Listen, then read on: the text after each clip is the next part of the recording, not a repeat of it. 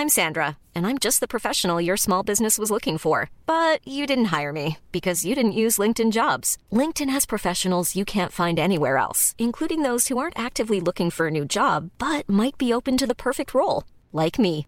In a given month, over 70% of LinkedIn users don't visit other leading job sites. So if you're not looking on LinkedIn, you'll miss out on great candidates like Sandra. Start hiring professionals like a professional. Post your free job on linkedin.com/people today. Une tentative d'assassinat contre Vladimir Poutine, voilà donc l'accusation portée ce mercredi par la Russie contre l'Ukraine. La Russie dit avoir abattu deux drones dans la nuit de mardi à mercredi, des drones qui visaient selon eux le Kremlin, autrement dit donc le palais présidentiel russe. Mais alors comment analyser tout ça? Qu'en est-il réellement? On va voir tout ça aujourd'hui, c'est donc le sujet à la une des actualités du jour. Sur des images qui ont été relayées par le média biélorusse Nexta sans pour autant être vérifiées, voit donc un drone se diriger euh, de nuit vers euh, le sommet du palais présidentiel russe situé en plein centre de Moscou. Et alors qu'il descend, il se met à exploser au niveau du drapeau russe qui flottait euh, juste au-dessus de la coupole du Sénat sans pour autant provoquer de dégâts sur le bâtiment. Alors selon TASS, qui est la principale agence de presse russe, ces drones auraient été mis hors service par l'armée russe avec l'utilisation de systèmes anti-drones. Dmitri Peskov, qui est le porte-parole du président Vladimir Poutine, a déclaré, je cite, Nous voyons ces actions comme une tentative d'acte terroriste planifié et un attentat contre la vie du président Vladimir Poutine. Autrement dit donc, il accuse l'Ukraine d'avoir tenté d'assassiner le président russe. A noter par ailleurs que le porte-parole a déclaré que le président russe ne se trouvait pas à Moscou, ou ne se trouvait pas en tout cas au Kremlin au moment de l'attaque. Voilà donc pour les accusations côté russe. De son côté, l'Ukraine a réagi très peu de temps après, affirmant n'avoir, je cite, rien à voir avec cette attaque de drone. Il faut dire que cette accusation, elle doit être prise aujourd'hui avec des pincettes. Pour l'heure, aucune autre source ne confirme la version de la Russie concernant ces images qui ont été diffusées.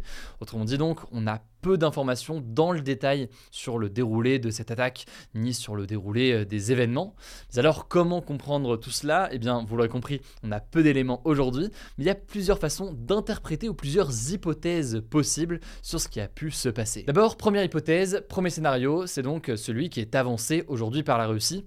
Autrement dit donc, l'idée d'une attaque de la part de l'Ukraine. Alors ce qui pourrait aller dans le sens d'une attaque par l'Ukraine, c'est que l'Ukraine a effectivement tenté d'envoyer plusieurs drones en direction euh, de Moscou Ces dernières semaines. Par ailleurs, il y a quelques jours, un défilé devait se tenir à Moscou pour le 1er mai, donc pour la fête du travail.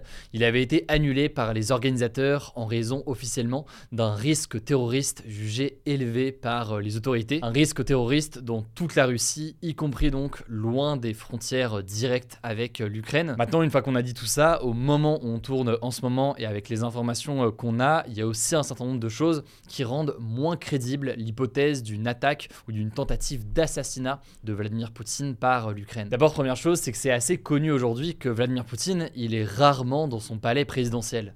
Selon les informations des renseignements occidentaux, Vladimir Poutine passerait la plupart du temps en sécurité dans un bunker de sa résidence de Novo-Garyovo, dans la banlieue ouest de Moscou, autrement dit donc pas dans le Kremlin. Et en fait, plus largement, il se rendrait assez rarement au Kremlin, seulement pour des événements officiels, et surtout, il n'y passerait jamais ou quasiment jamais euh, la nuit, ce qui rendrait donc encore moins intéressante ou crédible l'idée d'une attaque sur Moscou euh, la nuit, comme on le voit ici, pour tenter d'assassiner euh, Vladimir Poutine. Deuxième scénario qui est possible à l'heure actuelle, c'est que cette attaque de drone pourrait être ce que l'on appelle une opération sous fausse bannière, donc un false flag en anglais. Cette technique, en fait, elle consiste pour un pays à simuler une fausse attaque contre lui et donc s'afficher ensuite en tant que victime. En gros, hein, ici, la Russie euh, s'attaquerait elle-même, alors sans pour autant prendre de gros risques, et puis elle accuserait donc l'Ukraine de l'avoir attaqué, ce qui peut permettre ensuite de justifier par exemple certaines attaques contre l'Ukraine. Cette hypothèse du false flag, elle est donc possible, mais là aussi, à l'heure actuelle et à l'heure où on tourne ces actus, c'est dur de confirmer euh, quoi que ce soit. Enfin, troisième scénario qu'on peut noter et qui peut être possible pour cette attaque, c'est qu'elle ait été menée directement par des opposants russes au président euh, Vladimir Poutine. Et ce qui peut aller dans ce sens, c'est que effectivement le président russe est de plus en plus contesté chez une partie de la population. De plus en plus de voix s'élèvent pour dénoncer donc cette guerre et cette invasion de l'Ukraine par euh, la Russie. Bref, c'est donc une troisième hypothèse qui est aujourd'hui euh, sur la table. En tout cas, on peut noter aussi que cette attaque, elle survient à moins d'une semaine d'un grand défilé militaire qui est prévu chaque année à Moscou le 9 mai. C'est un défilé militaire pour célébrer la victoire sur l'Allemagne nazie en 1945. Alors pour l'instant, les autorités russes ont affirmé que ce défilé serait maintenu, mais évidemment, on va voir ce qu'il en est. En tout cas, on vous tient au courant dans les jours à venir, ou même plus précisément dans les heures qui viennent. Je vous tiens au courant, notamment sur Instagram. Le nom du compte, c'est Hugo. Je vous êtes pas encore abonné. Et je laisse tout de suite la parole à Paul pour les actualités en bref. Je reviens juste après. Merci Hugo. Salut tout le monde, avec une voix un peu cassée. Première actu, c'est une initiative qui pourrait inspirer la France. L'Allemagne a lancé un abonnement unique à 49 euros qui offre un accès illimité au transport en commun dans un double objectif, d'abord un objectif de pouvoir d'achat et ensuite dans un objectif de protection de l'environnement. Concrètement, on peut prendre en illimité les métros, les bus, les trains de banlieue dans toutes les villes, les trains régionaux dans toutes les régions aussi, mais par contre, il faut le noter, pas les TGV qui eux ne sont pas inclus. Ce pass, ça s'appelle le Deutschland Ticket. En fait, c'est une offre qui avait été lancée à la base temporairement l'été dernier et ça a tellement bien marché que l'État allemand a décidé de pérenniser le dispositif. Et pour permettre ce tarif très bas de 49 euros par mois, l'État et les régions allemandes apportent en fait 3 milliards d'euros de financement. Avec ça, l'État espère arriver à 16 millions d'abonnés sur 82 millions d'habitants, c'est assez significatif. Alors cet abonnement fait quand même surgir quelques critiques dans le pays. Certains estiment que le tarif est trop bas et que les subventions investies devraient être plutôt dépensées pour améliorer la qualité du réseau, alors que plusieurs infrastructures ferroviaires sont vieillissantes en Allemagne. Bon, désolé, c'est plus compliqué que prévu, ma voix là, retourne en gine, je pensais que ça irait.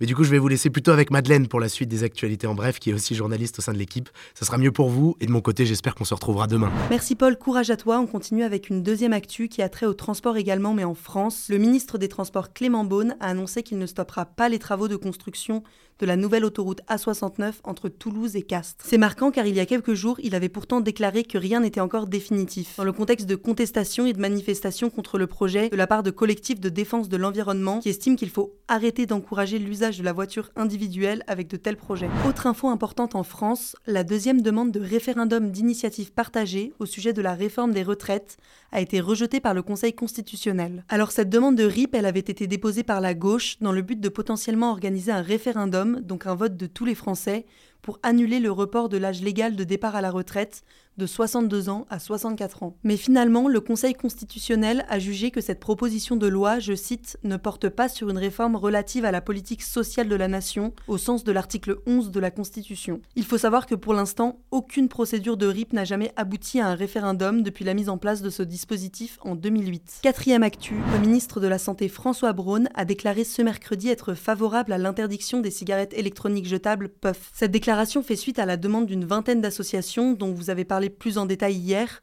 qui souhaitent l'interdiction des puffs. Elles considèrent que la puff sont une porte d'entrée vers la cigarette, mais aussi qu'elles sont mauvaises pour l'environnement en raison des petites batteries qu'elles contiennent. Cinquième actu, à l'international, on voulait vous tenir au courant de la situation au Soudan, où deux groupes armés s'affrontent depuis mi-avril pour le pouvoir. Eh bien, le Soudan du Sud, pays voisin du Soudan, a annoncé un accord de principe entre les deux camps pour un nouvel arrêt des combats d'une semaine. Ceci dit, cette situation ne rassure pas vraiment parce que jusqu'ici, les deux arrêts de combat qui avaient été annoncés n'ont jamais été respectés par les deux camps. Et parce que justement pour le moment, aucun des deux généraux n'a encore commenté la déclaration de trêve annoncée par le Soudan du Sud, et des bombardements auraient déjà lieu dans la capitale selon des témoins. Sixième actu, l'ONG Reporters sans frontières a publié ce mercredi son classement annuel sur la liberté de la presse dans le monde, et la France se classe en 24e position. C'est une progression de deux places par rapport à l'an dernier, mais cela n'élude pas plusieurs problèmes qui subsistent. Selon Reporters sans frontières, même si la loi en France permet la liberté de la presse, les outils qui visent à lutter contre les conflits d'intérêts sont, je cite, insuffisants, inadaptés et dépassés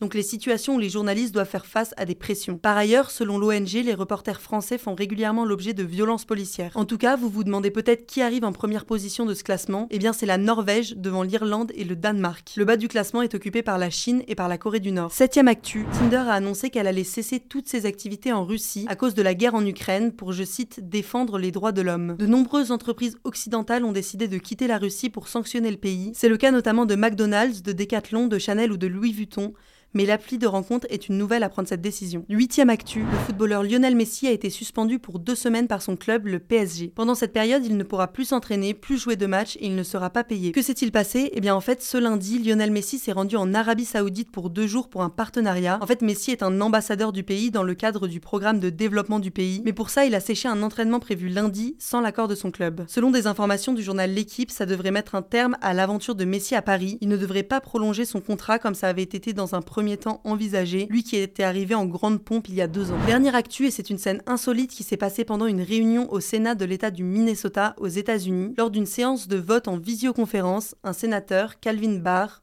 a sans faire exprès activé sa caméra alors qu'il était torse nu et allongé dans son lit. Alors la scène a rapidement fait le tour des réseaux sociaux avec plusieurs millions de visionnages sur Twitter, elle a beaucoup amusé certains internautes, mais en même temps, comme vous pouvez l'imaginer, ben ça a aussi provoqué pas mal de critiques de la part de ses opposants. Voilà, c'est la fin de ce résumé de l'actualité du jour. Évidemment, pensez à vous abonner pour ne pas rater le suivant, quelle que soit d'ailleurs l'application que vous utilisez euh, pour m'écouter. Rendez-vous aussi sur YouTube ou encore sur Instagram pour d'autres contenus d'actualité exclusifs. Vous le savez, le nom des comptes, c'est Hugo Décrypte. Écoutez, je crois que j'ai tout dit. Prenez soin de vous et on se dit à très vite.